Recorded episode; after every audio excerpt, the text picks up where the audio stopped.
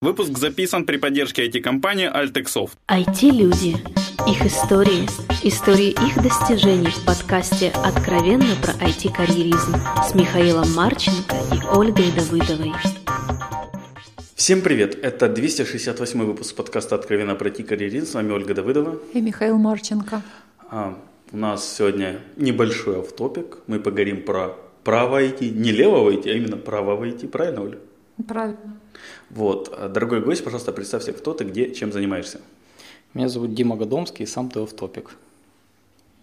Это... Я, занимаюсь, я занимаюсь правом в IT, и это сам ты автопик. Ну, автопик у нас это карьера в IT. Ты как бы не совсем про карьеру IT, ты Около- смежной около. области.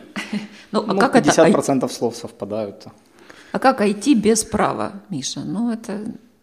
Мы же за правовое IT. Тем более право на труд Конституции предусмотрено. Все нормально, все в рамках. Как ты стал юристом? У меня выбора другого не было. Надо было сдавать математику на факультете экономики, а я не очень в этом. А второй был, а рядом был стол э, факультета права. Так, так и вышло. Право проще, чем математика. В математике же все так... Это наоборот, гуманитарием быть просто. Всегда можно что-то объяснить какими-то общими фразами и категориями. И как-то То есть можно ничего не знать, но быть специалистом. Ну, если у тебя умное лицо и ты гуманитарий, то ты успешный. И Если... достаточный запас да, слов. не, да. не обязательно знать что-то. Окей. И вот, собственно, ты отнес на соседний стол просто подсел бумажку и и понеслась. Ну да. А сколько учится на юриста? Лет 5, 6, 7? Да, обычно. Ну, Обычно учатся так же, как и все. Не, не, как просто, на- допустим, я знаю, что, насколько магистрская программа по компьютерным наукам хера 5 лет, а в Каразина, например, в Харькове 6, насколько я помню. То есть там вот есть такие разницы, например. Я учился 5 лет. 5. Да. Вот. И за 5 лет не было мысли, что, блин, надо было все же математику подтянуть и отнести на экономический. Ну, первые два курса вообще никаких мыслей не было, а потом я понял, что я на правильном пути. А мыслей не было, потому что все было так интересно или... Я просто с первого курса в КВН пошел, и оно как-то так, два курса пролетело не- незаметно. Бы- Было чем заняться. Незаметно для Помимо родителей. права, да? Окей, а что тебе нравилось во время учебы? Насколько я понимаю, юриспруденция для меня это выглядит самым, одним из самых сложных, наверное, предметов, как и медицина, что нужно учить, заучивать гигантские объемы текста, причем вот с дотошной формулировкой. Ну, вот мне нравилась юриспруденция, что не нужно было заучивать большие объемы текста. А как тогда? Ты же должен знать законы и нюансы, и правки, и сноски. Прецеденты. Ну, уже тогда был Google, и, и все, у кого его не было, наверное, надо было заучивать. Ну, я бы не сказал, что это какая-то особо сложная профессия. Обычная, обычная профессия. Ну, спорить надо уметь. Ты умеешь? Нет. И не поспоришь. Отлично. Вот. А что самое было запомнившееся тебе в обучении твоем? Не, ничего, ничего не впечатляло за пять лет, да? То есть они пронеслись, как, как их не было. Ну, правда, ничего не запомнил. А, а тебе вообще вот полезно вот, в личной, наверное, жизни, ну вообще в какой-нибудь там, в личной жизни друзей, вот, Да, полезно? юрис- юриспруденция в личной жизни мне очень помогает, потому что я жену там встретил. Мы с ней в одной группе учились. это Я самое думал, ты скажешь, в зале суда, она, была на скамье. Нет. Ага, то есть, видишь, в IT приходят девушки, а в юриспруденцию приходят юноши за Парами женами. приходят. Ну, просто у нас, ну, может быть, IT э, образование очень отдалено от практики, но юриспруденция от практики отдалена ну, настолько, что просто невероятно. Поэтому обучение, оно особого смысла в юриспруденции не играет. То есть чисто галочка, диплом нужен для дальнейшего трудоустройства и все. Ну, в хз, что там нужно. Ну, то есть мне было найти работу тяжело, и если бы я поступил, наверное, в другой вуз, там, в Шевченко, наверное, было бы проще, потому что, в первую очередь, компании юридические, они отсеивают по принципу университета. Но у меня Ну, ты мог бы быть без диплома юристом? нет. Нет. Без диплома не мог, то есть он нужен все равно для галочки, но вот у меня мой диплом не попросили ни разу, никогда. Вот сколько я там много раз ходил на собеседование, еще когда только искал первую работу, ни разу никто не попросил мой диплом. Ну, то есть с оценками. Никому это особо не было интересно. Все равно, все равно выбирают по принципу, там, адекватен для компании или неадекватен. Так что образование теоретическое особо там на меня ну, не сильно повлияло. Ну вот, мне кажется. Ты уже, насколько я понимаю, и читал студентам про право, и сам работал в праве, учился праву. Ты можешь сказать, кто может стать хорошим юристом? Или все равны перед юриспруденцией? Понятия не имею. Я сейчас преподаю в Могилянке, еще не, и еще в нескольких универ, университетах читал спецкурс по IT-праву. Совершенно разные люди бывают, и разные люди нужны в юриспруденции. Ну, сказать, сказать кому-то на первом курсе, что чувак, тебе в юриспруденцию там ход заказан, ну, стрёмно, потому что кто его знает, что будет с юриспруденцией через пять лет. Вот сейчас на фриланс-форуме мне сказали, что до 2020 до 20 года половина населения, там, по Северной Америки, э, половина трудоспособного населения будет фрилансерами. Поэтому как изменится рынок юридических услуг там, в течение ближайших 70 лет, хз, и, возможно, там будут совершенно, совершенно не такие юристы, как сейчас. То есть будут юристы, которые могут быстро найти что-нибудь в Гугле, быстро проанализировать, быстро отсеять ненужную информацию и выдать там быстрый фидбэк клиенту а не так, как сейчас, там, когда ты сидишь, изучаешь, накладываешь это на свои теоретические какие-то знания. Ну, короче, профессия очень сильно меняется, и что будет в ближайшее время, непонятно. Оля, ты Снять. хотела свой бизнес? Давай откроем курсы по поискам в Гугле. И а вот, кстати, информации. как это не смешно звучит, очень многие не умеют э, пользоваться Google. Вот ты упомянул э, IT-право. А чем его отличие от не IT-права? И как давно это возникло как вот э, отдельная отрасль? Ну, отличия особого, ну, вернее, окей, отличия есть, то есть это, это то же самое право, просто оно применяется к людям, которые здраво мыслят. Айтишники, они здраво мыслят. Айтишники – это те, кто могут сами нагуглить. Поэтому если ты продаешь им услугу, которую ты только что нагуглил, то это не работает. И продавать э, меморандум в 150 страниц об очевидных вещах айтишникам невозможно. То есть это такие, я бы сказал, я бы назвал это умными клиентами, которые, которым ну, какую-то ерунду не напаришь. Ну, они сами умеют пользоваться Гуглом, в Ну, в, том, в том-то и дело. И, и они сразу определяют, что ты несешь или, или делаешь или пишешь ее. Вот. IT-право ну, это не для дураков. Это не для... Ну, есть юристы, капитаны очевидность, вот это не для них. Капитанов очевидность тут не очень любят. И ну, сложно было поначалу, потому что такие паттерны, которые закладывали компании, в которых я раньше работал, это больше ну, максимально усложнить консультацию для того, чтобы потом не быть виноватым, если ты где-то ложанулся. А здесь так не работает, здесь ответ хотят. Говорят, нет, Готомский, ты вот мне скажи конкретно, можно или нельзя. Вот. А там, если там больше, больше задротски отвечать, то IT-право это, наверное, процентов на 50 это контрактное право, это как написать контракт, как его потом сопроводить. И дальше в каких-то частях это право интеллектуальной собственности, трудовое право, немножко уголовного случается тоже, там, если знаете, забирают иногда технику милиция, тоже хочет к IT-праву приобщиться. И судебных процессов немножко очень есть в этом. Ну, выглядит это не очень страшно, вот судя по описанию. Чуть-чуть, собственно, ты тоже можешь быть юристом. Я не могу, я не хочу пять лет учиться. Нет, так это не обязательно. Диплом же все равно не спрашивают. Гуглить ты умеешь. Ну, нормально. Главное, главное костюм носить надо и все. Если ты умеешь галстук завязывать и костюм носить, то ты, считай, юрист уже. Образование это второе место. сколько мы с тобой знакомы, я тебя один раз видел в пиджаке. Ну, как просто, просто поверь мне на слово, у меня есть костюм. У меня он тоже есть. Тем более, ты же на свадьбе был, по-любому должен быть костюм. И, и на выпускном. И на выпускном два, да. Есть, но я вот в суд недавно одевал костюм. Было заседание, я ну, в суде пока еще есть правила этики, по которым костюм носить надо. Ну, Тебя не пустят или не воспримут серьезно? Будешь ли ты в джинсах выступать перед судьей как адвокат, тебя воспримут как неуважение к суду это или... Ну, просто суд, судья, она обязана носить мантию. К судье я обязан обращаться ваша честь. И поэтому, ну, нету, никто не заставляет ходить адвоката в костюме в суд, то есть можно прийти в джинсах и в шортах. Но ну, все-таки у нас и так суд не очень уважают. Но это какое-то такое дополнительное уважение, если ты приходишь туда в костюме. То есть это то место, куда я в костюме хожу всегда. Зачем тебе минусик в карму судейную? Не, не, я не спорю. Мне интересно, как оно просто происходит. Не, ну это реально, это просто такое это уважение. Ну, то есть называть судью вашей чести и ходить в костюме, это ну, небольшое уважение к суду. Его и так немного осталось, этого уважения. Хотя бы формально, ритуально тогда. Да, ритуальное уважение.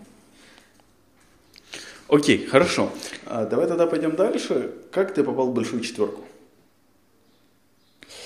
Я, э, ну, мне было не, не просто найти работу, потому что я закончил не топовый вуз, то есть нархоз, он крутой по экономике, но по юриспруденции он не крутой совсем. Поэтому я год работал в Ямахе, инхаус юристом. Потом я два года еще работал в такой большой юридической компании Салком, и из нее случайно попал в четверку. Пошел на собеседование, туда несколько знакомых ушли, я туда пошел по простому собеседованию. Я сам не знаю, как я туда попал.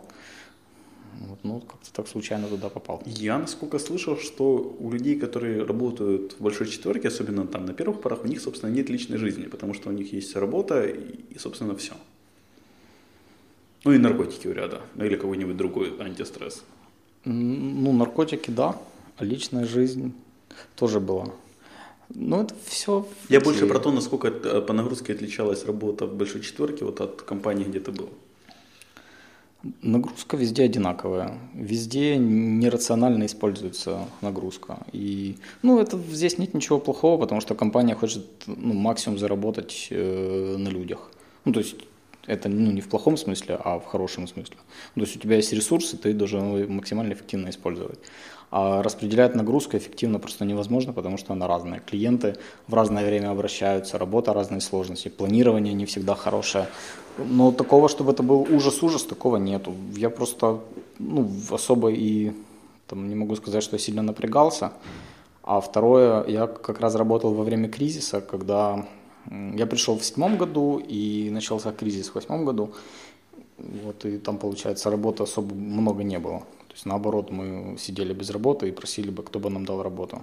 Ну, то есть, условно говоря, но все-таки такого загруза жесткого не было. А чем занимается юрист именно в юридической компании? Это вот ты приходишь утром, у тебя как разнарядка, там какие дела перепроверить или как? Ну, смотри, ты приходишь в офис, идешь... Кофеечку. К, да, идешь к кофейному автомату, э, сделал кофе, со всеми поговорил, потом идешь, значит, на заноут, читаешь почту и морально готовишься к тому, что вот я сейчас вот этим вот займусь. И когда ты выбрал, чем тебе заняться, ты идешь берешь кофе, потому что без кофе заниматься чем-то нельзя. Ну, то есть ты берешь и перед тем, как чем-то заняться, ставишь кофе и что-то делаешь. Например, поотвечал на имейлы и потом решил что-то написать, например, исковое заявление. Вот, и пишешь. Обычно в офисе, ну, то есть в классических компаниях в офисе все сидят молча, не разговаривают. Слышно только, как эти летают мухи. Э, и ну, в более продвинутых разговаривают, там, мы даже в этим матерились. Потом нас запретили. Девочка. Ты так грустно это говоришь. Ну, то есть обычная офисная работа, ничего особенного. Окей, мы я просто просто был... в костюмах. То же самое, как айтишники, только в костюмах. Ага. Не в тапках. И тоже пишут, кстати. Пишут, пишут со страшной силой. Окей, а, про IT. Вот тут у тебя где-то уже после четверки ты начал фокусироваться на IT, правильно? Э, ну да. Что Просто... тебя туда подтолкнуло?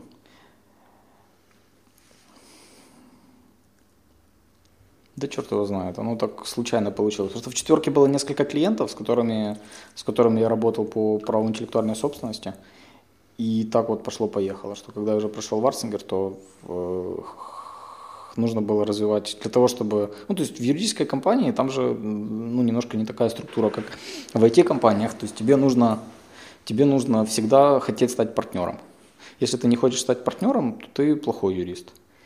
А для того, чтобы стать партнером, тебе нужно э, зарабатывать деньги для компании. Для того, чтобы их зарабатывать, нужно приводить клиентов. А как ты будешь приводить клиентов, если, например, в сфере там, судебной или интеллектуальной собственности уже есть другие партнеры, которые уже давно на этом сидят, и ты же не скажешь им, чувак, ты подвинься, а я сейчас пойду вместо тебя продавать. Не-не, Готомский, ты иди ищи себе сам место. И, ну, оно как-то так органично получилось, что, с одной стороны, у меня был опыт работы с такими клиентами, а с другой стороны, ну, ну, они просто интересные, прикольные, и костюмов не носят, и там не нужно, там не нужно пытаться строить из себя того, кем ты не являешься, и ну, есть достаточно просто нормального общения. А что значит строить того, кем ты не являешься, в смысле? Я не знаю, просто красивая фраза в голову пришла, а... я ее ляпнул. Хорошо. А, окей, и мне еще такой вопрос, я слабо понимаю, то есть в американских фильмах я часто видел, что юристы хотят стать партнерами, да, но в чем магический цимис вот это становиться партнером, как это сделать и, и зачем, и что это дает, я не знаю. Вот ты приходишь младшим юристом, тебе для того, чтобы расти, нужно, нужно каждый год, там условно каждый год тебе нужно получать промоушен и расти выше. То есть единственный рост, который есть в юридической компании, это рост до партнера. То есть тут нету никаких ответвлений. Тут, тут ты не можешь вырасти в продукт оунера в сейлза там, или, или не знаю, в архитектора. Здесь ты можешь расти только младший юрист, юрист, старший юрист, партнер. Ну, там с какими-то промежуточными звеньями. То есть только один путь. И если ты не растешь вверх, то ты, там, если ты 5 лет э, юрист, кто-то уже старший юрист, то тебе уже дискомфортно работать там, со своим, там, не знаю, бывшим одногруппником, который уже давно вырос, перерос тебя на, на должности. Соответственно, в, юрис, в юридических компаниях рост вот такой вот странный. То есть, по сути, партнер это, это sales. Он одновременно э, продает и руководит практикой. То есть, если он не продает, то, соответственно, он на шею других партнеров. И э, такие партнеры, они ну, считается, что это не совсем партнер, это salary партнерство такое, это просто такой продвинутый старший юрист. Поэтому я и говорю, что все юристы должны, стать, должны хотеть стать партнерами. Хорошо. А в чем еще отличие в работе с этими компаниями, кроме того, что тебе не надо было казаться серьезным, важным дядей, который всех знает и все решает? Ну, нужно ориентироваться в рынке, как, как в любой индустрии. То есть нужно понимать с, с полуслова, что такое PM, вот, и не путать это там со временем после обеда. Вот. Ну, это какие-то такие тонкие вещи, то есть читать одни и те же форумы, быть на одних и тех же конференциях, там, читать одни и те же мемы и понимать, и понимать шутки. То есть, ну, это, это банально, но это ну, на самом деле так и есть. То есть ты можешь пропачить кидея под FreeBSD? Ну, я могу посмеяться тоже через силу с этой шутки, как и ты. Оля? Ты через силу, не, я к IT никакого отношения не имею, понятия не имею. Это только Ющенко может. Нам это не дано. Говори дальше ты. Да? Да. да я, я задаю вопросы, задаю вопросы, надо тебе установить микрофон. А, вот так вот. Но я могу свой сайт поднять на WordPress зато. А? Ого, так может, э, слушай, а может тебе в программисты, не? Да хватит уже, у нас уже один в программисты ушел. И что? Ну, отлично. Уехал, уехал в Польшу. Нашел себе работу, поехал учиться. Выехал работать. Ну, Про- программистом. И что Был в этом юристом плохого? в Украине, стал программистом в в Украине, стал программистом в Польше. Пацан к успеху пришел. Да. Это почти как партнер. Да, Программист в Польше, это почти как это партнер он, он освободился. Знаешь, это следующий уровень такой. А как, кстати, с зарплатами у юристов? А от юриста зависит. Я думал, от юриста слышу, у хороших, у хороших юристов хорошая зарплата, у плохих плохая. Я плохой. У меня же нет зарплаты. Подожди, правильно, у юристов что, гонорар? Или не, есть ну, как зарплата? гонорар? Ну, гонорар, да, но как это у компании гонорар, а у юриста зарплата. А если а... ты партнер, у тебя же тоже гонорар? Нет, ну гонорар это внешняя, внешняя ставка. Это то, что клиент платит адвокату. Либо напрямую, либо компании. Это называется красиво гонорар. А сам адвокат, он, если работает в компании, то, соответственно, он получает либо зарплату, либо revenue sharing, если он партнер. Окей, а у меня еще вопрос по IT-праву. Насколько я понимаю, там у семейных адвокатов, да, там есть семейный кодекс, у уголовных – уголовных кодекс. Угу. Ой, по IT-праву, это IT-кодекс есть какой-то там новый? В налоговой, я не знаю, еще где-то. Мы несчастны, у нас нету никакого кодекса. И это хорошо, что у нас нету кодекса. Ну, законодательство то же самое, просто индустрия немножко другая. И это индустрия, которая немножко впереди всех других индустрий. То есть, грубо говоря, а в чем ты считаешь впереди других индустрий? Ну, в том, что здесь появляются отношения, которых раньше не существовало. Например, э, есть там общее понимание того, что если ты хочешь сделать э, компанию и продавать услуги такси, ты должен нанять таксистов, платить им зарплату, например. И то есть наше законодательство, там, понятие Uber, оно не понимает, как это, как это приложение и, и все ФОПы вообще не, непонятно. Вот. А в IT-компании уже все ФОПы? Ну да, в IT-компаниях вообще все ФОПы. Там, ну то же самое с интернетом. Ну то есть э, э, появился интернет, появились проблемы в авторском праве. Ну, непонятно, как зарабатывать на авторском праве в Украине там, музыкантам, ну, в частности, музыкантам. Ну, то есть IT постоянно придумывает, ну, постоянно появляются какие-то вещи, которые влияют на, закон, на законодательство, и особенно украинское законодательство реагирует очень, очень ну, поздно на это. То сейчас посмотрим, что сделает 3D-печать, там, например, ну, насколько она сильно повлияет на законодательство, там, или искусственный интеллект, как, как можно будет брать на работу там, железного чувака. Ну, поэтому я говорю, что оно впереди. Ну, то есть впереди это такая широкая лазейка, пока законодательство подтянется, можно, в общем-то, спокойно делать то, что тебе хочется. Так? Ну, да, да, вообще, вообще так. Ну, просто есть такое понятие в юриспруденции, как black letter law. Это законодательство, которое уже как бы, ну, скучное, обычное, в котором уже все, по всем спорам посудились, все, что могли, придумали уже. Вот, например, так земельное право, real estate. Это уже такие устоявшиеся, устоявшиеся нормы, устоявшаяся судебная практика. А IT, в котором постоянно все что-то меняется, то есть если там, когда еще два года назад был тренд big data, то сейчас, этот, сейчас тренд искусственный, искусственный интеллект. Там, и через год еще появится какой-нибудь совершенно новый тренд, там, который, о котором сейчас никто, например, даже не задумывался. Вот. А вообще законодательство, вот, ну, не знаю, по твоей практике или по твоим знаниям, это гибкая вещь или достаточно инертная? Ну, смотря где. У нас, у нас же законодательство, э, ну, это как бы писанное право. Писанное право – это когда садятся умные и пишут закон. А есть в противовес этому в странах англосаксонской правовой семьи, это Америка, Великобритания и колонии, э, у них законодательство э, основанное на судебных э, прецедентах. То есть оно, получается, есть общие какие-то принципы, и в рамках этих принципов суд принимает решение в каждом конкретном споре. И это право, ну, такое право, оно более динамичное, а, оно более, оно более гибкое, и Э, ну, оно, оно быстрее меняется, оно, оно, оно логичнее, оно происходит из конкретных споров. И то есть, он, если писанное право, как в Украине, оно идет на упреждение, то есть мне нужно сначала придумать, чтобы мне такое написать, как бы мне что-то урегулировать, чего еще не существует.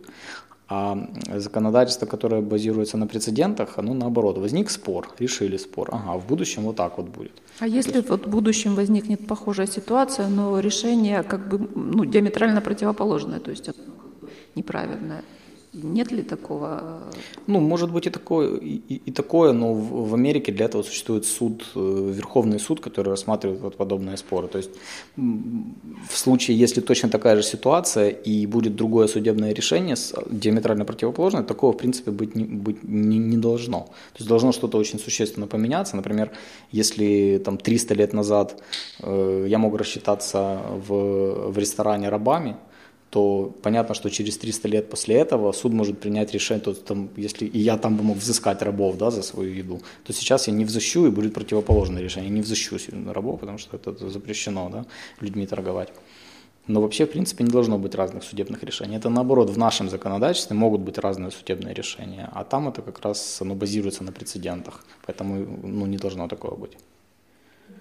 Ну, его же, по идее, сложнее знать, и надо помнить, находить и знать, где искать прецеденты. Вот там и учиться тяжелее и дольше. Там по-моему, 10 лет нужно отучиться. То есть там юриспруденция – это второе образование должно быть. То есть первое образование ты учишься там на, на ну, ты специалист в какой-то сфере, и после того, как ты уже стал самодостаточным, адекватным человеком, потом ты уже можешь учить юриспруденцию. Потом ты можешь себя похоронить в этой юриспруденции. Да, а у нас немножко не так. У нас ты сразу можешь, даже если ты еще не адекватен, то ты уже можешь становиться юристом.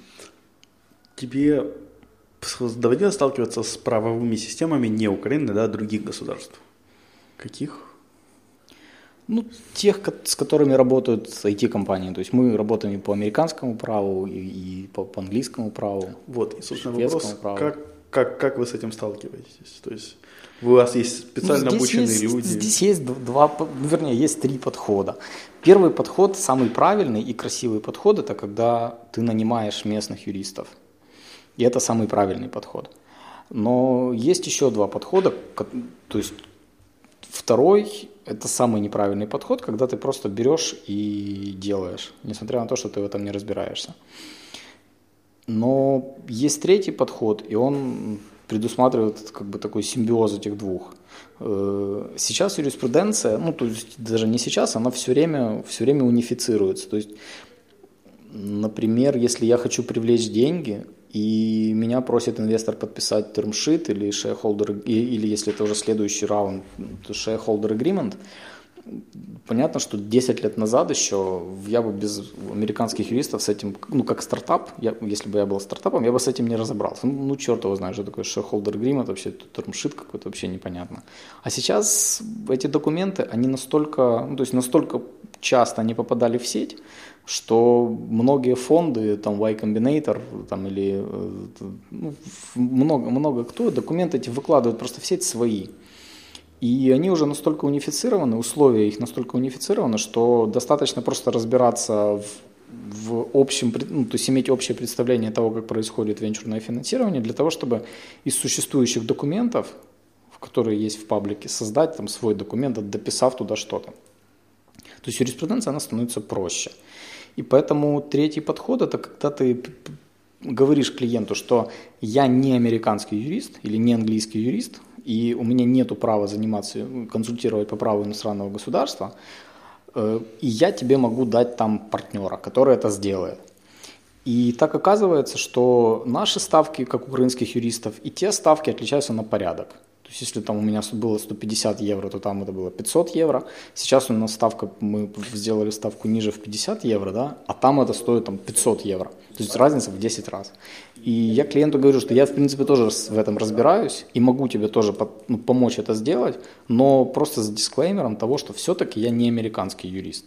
И если ты хочешь железобетонно э, знать там какой-то нюанс, там железобетонно правильно, например, там в какой-то сделке будет НДС или не будет НДС. То есть я могу объяснить, как я это думаю финансовому директору и как я считаю, но все равно в таких вопросах лучше, чтобы еще местный юрист сделал свой, свое мнение, сказал, что типа да, вот Годомский прав. То есть мы делаем такой симбиоз между нашей, нашей консультацией и консультацией местных юристов, и это получается дешево и и сердито. Ну и сердито. У Каюшки. Э, хорошо. Кто твои клиенты? Ну, IT-компании, аутсорсинговые компании, это компании, которые в первую очередь нашу практику развивали. Это компании, которые смогли платить за юридические услуги. E-commerce проекты, у нас хостинг-провайдер большой в клиентах. Это ну, стартапы снова же. Мы стартапы консультируем уже несколько лет бесплатно, и некоторые, ну как бесплатно, то есть мы делаем выражение лиц, как будто бы неплохо бы нами платить, но если это интересный, прикольный проект, то мы просто помогаем добрым советам бесплатно. Те же стартапы, которые понимают, что за юридические услуги нужно платить и не платят, либо сейчас, либо потом, ну, стартапы разные, абсолютно разные. То есть те, которые нам нравятся, в основном мы выбираем, мы обслуживаем Wishround, мы обслуживаем Attenu, Trip My Dream, мы помогали им с контрактами, ну и многие другие. И есть у нас клиенты из телеком-сферы, есть у нас клиенты, которые вроде бы не связаны с IT, это фармацевтика, агрокомпании. Это те компании, которые внедряют какие-то IT-решения для себя. Даже тоже университет у нас есть, который хотел agile контракт для того, чтобы сделать себе CRM-систему. То есть это мы их называем клиенты, клиент, ну, точнее, мы их называем технократами, просто как бы негативно это слово не звучало. То есть это все те компании, которые внедряют что-нибудь такое айтишное, себе около айтишное. Ой, почему, точнее, наверное, правильно, как ты пришел в Юскутум и почему ты ушел оттуда? Я туда пришел из Арцингера, потому что большая компания юридическая предусматривает, что я должен хотеть стать партнером, вот, но не только желание определяет это. То есть для того, чтобы стать партнером, нужно иметь определенный пул клиентов и делать продажи. И делать продажи в Арсенгере мне было ну, сложно. Я, я не умел продавать для большой юридической компании. Вот, поэтому мы с Артемом тогда решили, что давай попробуем, чтобы я пришел в Юскутум. Я пришел, начал там развивать практику IT. То есть у Артема уже, был, э, уже было имя там. Я помню, когда я первый раз пришел к Хмелю, э, он тогда был в циклуме, то первый вопрос, который мне Хмель задал, а чем ты лучше, чем, Афиан. Вот. Э, то есть Артем уже тогда был в IT, я был в IT, и мы тогда решили с ним работать вместе, и мы, мне кажется, хорошо с ним работали до последнего времени, когда уже, когда немножко рынок поменялся, когда в Юскутуме начал развиваться уголовка из-за из рынка, опять же, то есть IT это больше такие, такая тихая гавань, она любит тишину, хоть туда и заходят иногда менты по, по, это, по, по, помахать шашкой, но в основном они любят тишину, молча зарабатывать деньги. И там же и сделки, венчурные инвестиции, то есть они не ходят туда, где, где шумно, где громко. Э, вот. И ну, то есть клиенты и работа уголовной практики, как мне казалось, они, помогали, они мешали развитию IT-практики. И Юскутум больше начал превращаться в уголовную компанию. И, соответственно, это совершенно разные, разное позиционирование, разные люди – разные, и разные способы управления. Ну, как бы способ управления это тоже то, что нас немножко раз отдалило. Мы где-то, наверное, месяцев семь назад попробовали, попробовали Scrum, и до сих пор еще с этого не слезли. Но во всей компании Scrum не зашел. Вот мы, ну, соответственно, сразу же мы попробовали Scrum, у нас перевернулась вот эта классическая пирамидка управления – Э, у нас команда вышла на, ну, стала главной в, в процессе работы, то есть команда принимает решение о том, что мы делаем, как мы делаем. У каждого есть свои роли, нету прямого подчинения, и ну, в любом случае есть только два пути. Либо вся компания этим заразится, либо же та часть компании, которая этим заразилась, она уйдет. Вот мы ушли. И то есть та компания, которую ты сейчас основал, если я правильно понимаю, то она как раз вот такая agile личинка. Да, ну ее основал не я, ее основали мы. Мы все ушли с пониманием того, что мы все партнеры этой компании, а не я партнер. То есть вы сразу достигли успеха карьеры юриста? Сразу, да. все перепрыгнули сразу же через все э, эти этапы, которые можно было. То есть у нас сейчас 4 партнера полноценных, то есть у нас по 25% доли, у нас такой конкретный классический дедлог. И мы договорились, что мы все решения принимаем единогласно. То есть если кто-то против, то мы решения не принимаем. И те, кто младшими юристами уходил из Юскутума, они получили опцион на, на год, и они вот через 9 месяцев тоже станут партнерами. И тогда твоя доля станет не 25, а... Я вообще стану, да, обычным, обычным младшим юристом. Нет, ну там будет у нас схема, максимально простая, сложная формула расчета Э, расчета процентов э, владения компанией. Как она будет работать, я пока не знаю, мы еще сами этого не знаем, мы еще в процессе работы над ней. Как скрам применим для юридической компании? Просто я канбан бы еще понял, но скрам? Ну, у нас скрамбан. Э, то есть у нас тоже есть, э, есть текучка, а есть э, вот работа по проектам, там, где есть таски, которые нужно просто делать, делать, делать, делать, да, потом, а какие-то потом из них убирать. То есть мы собираемся каждый понедельник, делаем спринт-бэклог на основании того бэклога, который у нас есть. Команда распределяет каждому таску, сколько времени, какая срочность, кто будет им заниматься. Вот. Дальше, дальше эта таск уже по канбан движется, там, куда дойдет, Встречи ежедневные пока не проводим, потому что не хватает, не знаю, чего не хватает, ну почему-то не проводим. Не зашли нам встречи. То есть, может быть, даже это в, в, в юридической среде можно назвать это скрамбаном.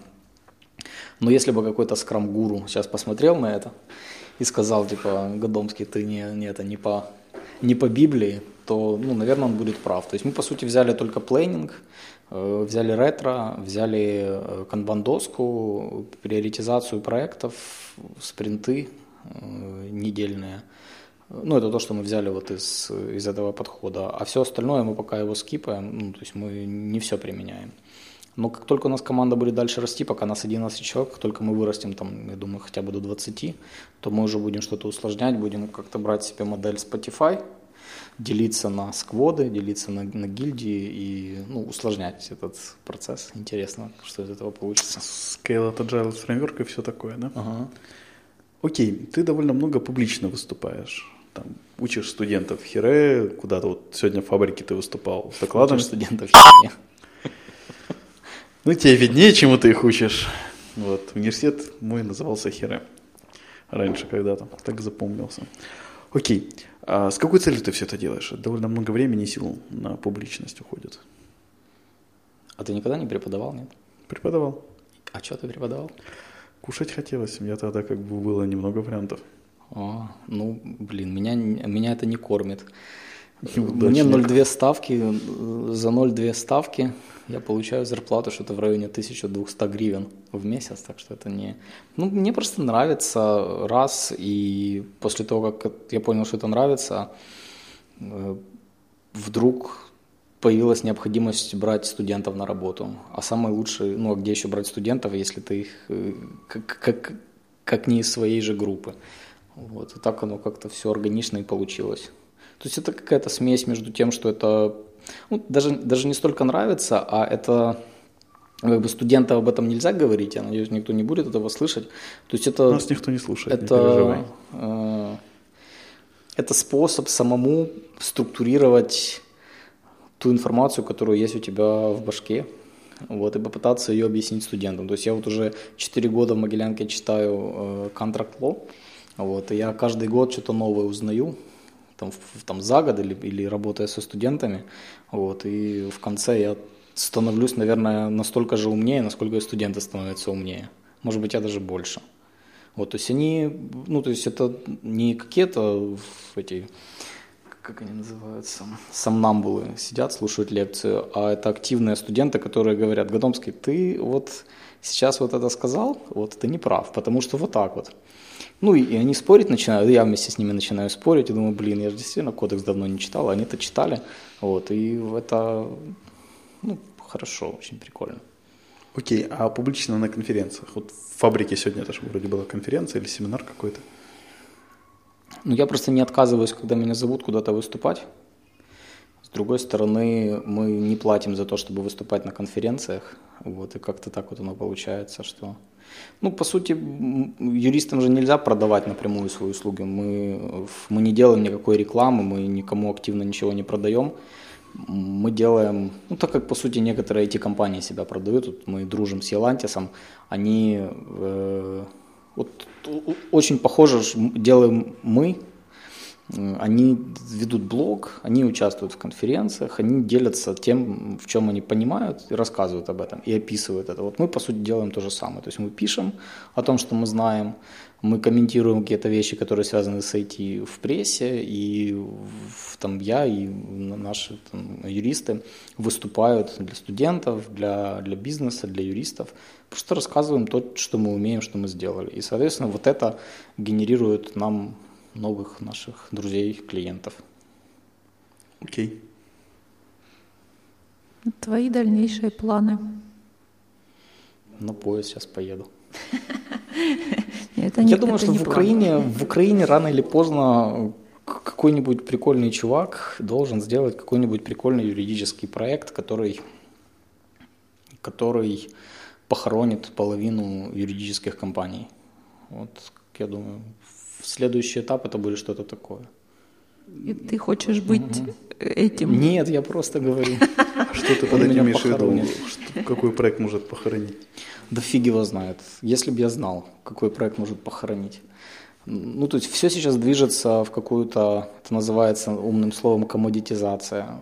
То есть контракты, они становятся более стандартными. Там вот ребята из Rocket Lawyers и Legal Zoom, они подняли там невероятные деньги, но это как бы не главная их заслуга, они сделали хороший бизнес, они сделали пакеты юридических услуг. То есть я плачу 50 баксов там, или 100 баксов в месяц, и у меня под боком есть онлайн крутой юрист, который мне и, и документы сделает, и, и даст готовые, там, и сопроводит, и я ему могу позвонить. Вот. Э, есть проекты, которые упрощают работу in-house юристов. Например, они помогают сделать базу контрактов со стандартными и нестандартными условиями, конструкторы контрактов, те же фриланс-платформы для юристов. И, ну, опять же, продолжая идею того, что скоро будет фрилансеров почти столько же, сколько наемных сотрудников, то и юристы тоже будут фрилансерами. То есть вместо того, чтобы нанимать юридическую компанию, компания будет, то есть заказчик будет искать себе команду из фрилансера, например, на какой-то проект. То есть это все тоже нужно как-то менеджерить, то есть вот куда-то туда движется юриспруденция, и я думаю, что мы будем очень скоро заниматься инкубированием своих стартапов. Мы сейчас общаемся с, с фондами, которые этим занимаются, с, с NGO, которые занимаются поддержкой legal стартапов, и я надеюсь, что скоро мы выйдем куда-нибудь на какой-нибудь краудфандинг с, со своим стартапом. Супер. Посоветуй две книги нашим слушателям. Что сделать? Посоветуй две книги нашим слушателям.